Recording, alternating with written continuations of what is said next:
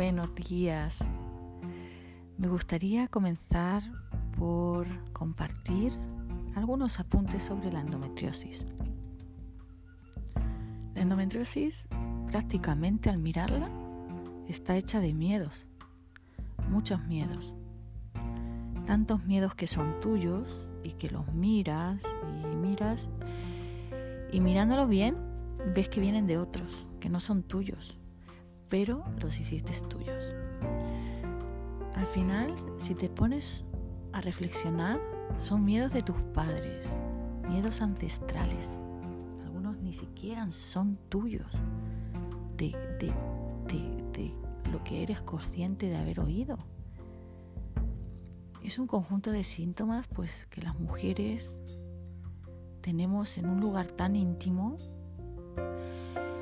y claro, es algo tan antiguo y tan universal porque Fijaos, el origen de todo, fijaos bien, imagínate todos los miedos que pueda albergar un útero, todo lo que se ha transmitido de generación en generación a través de tu mamá, a través de tu abuela, porque heredamos todo, heredamos el color de los ojos, el color del pelo, de la piel, y asimismo heredamos miedos, heredamos sufrimientos padecidos y no expresados.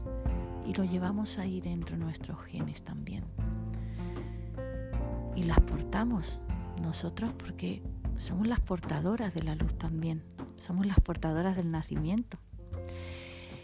Y este conjunto de síntomas que llamamos endometriosis, pues no la tienen los hombres, no la pueden tener.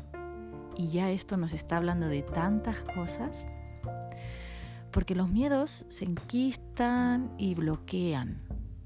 Señoras, los miedos paralizan y obstaculizan. Y en cierto modo esto sucede con la endometriosis, porque me di cuenta que la endo está hecha, como os decía, de, esos miedos, de esa inseguridad en una misma, de dudas, de muchas dudas, de desprotección, está formada también de falta de apoyo, de sentirte sola, de crecer sin ser atendida en tus necesidades como mujer. La endo está formada de supervivencia, de abusar de la energía masculina que tenemos, de no validarte, de no reconocerte, de no sentirte merecedora, de no merecerte de no haber sido sostenida emocionalmente.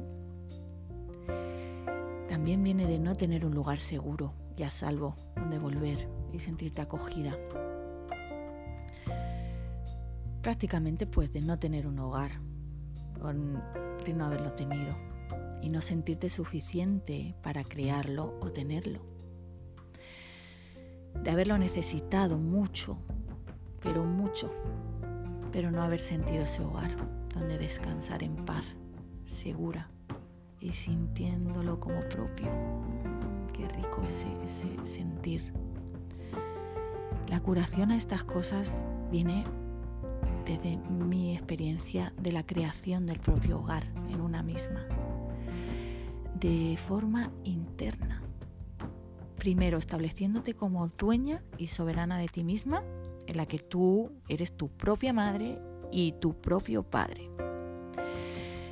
Dándote cuidados, protegiéndote, respetando a tu ser, respetando tu templo, que es tu cuerpo, tu hogar, y todo eso, eso es tu hogar, para luego crear un lugar físico donde colocarlo y, territorializarlo.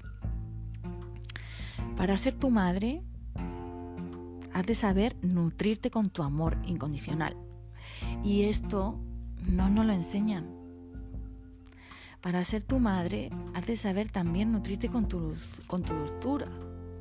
Al hablarte, pues, o corregirte, cuando tenemos un diálogo interno con nosotras mismas, a darte tu atención, al escucharte, a entender tus necesidades, alimentarte, no solamente físicamente, sino emocionalmente, atenderte en tus emociones, en tus espacios y mimarte y darte tus cuidados.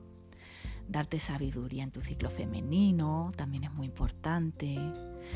Transmitirte esta sabiduría y conocer qué es lo que te hace bien o no, súper importante. Y para ser tu padre, has de protegerte de tus pensamientos y, de quién te rodeas también. Y de qué te rodeas, qué es lo que te rodea, porque eso es lo que te, lo que te da el, el feedback de tu ser, eso es lo que hace florecer.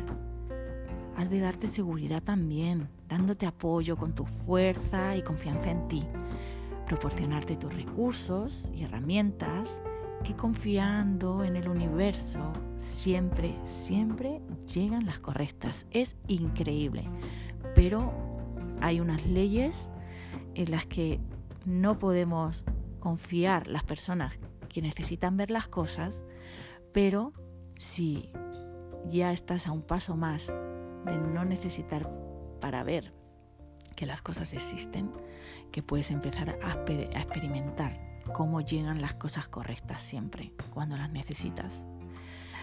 Y también pues puedes ser tu propio regulador de emociones para no caer en el juego de la mente. El foco de, de pues es muy importante que lo empieces a aprender a poner eh, a ti. O sea, ese foco siempre tiene que estar en ti y no en los otros. Y saber buscar siempre el momento adecuado para la acción. Y con eso podremos ser nuestro perfecto padre y nuestra perfecta madre para nosotras mismas. Para seguir creciendo dándonos lo que necesitamos como seres, sin tener que exigir y pedir a nadie que nos lo tenga que dar o cubrir, sin que tengamos que ir a mendigar nuestras necesidades, porque nosotros somos los únicos responsables de nuestra felicidad y de atender a todas las necesidades. Como adultos que somos, somos responsables de tomar todas las decisiones en nuestra vida para que esto se promueva. Os mando un saludo y feliz día.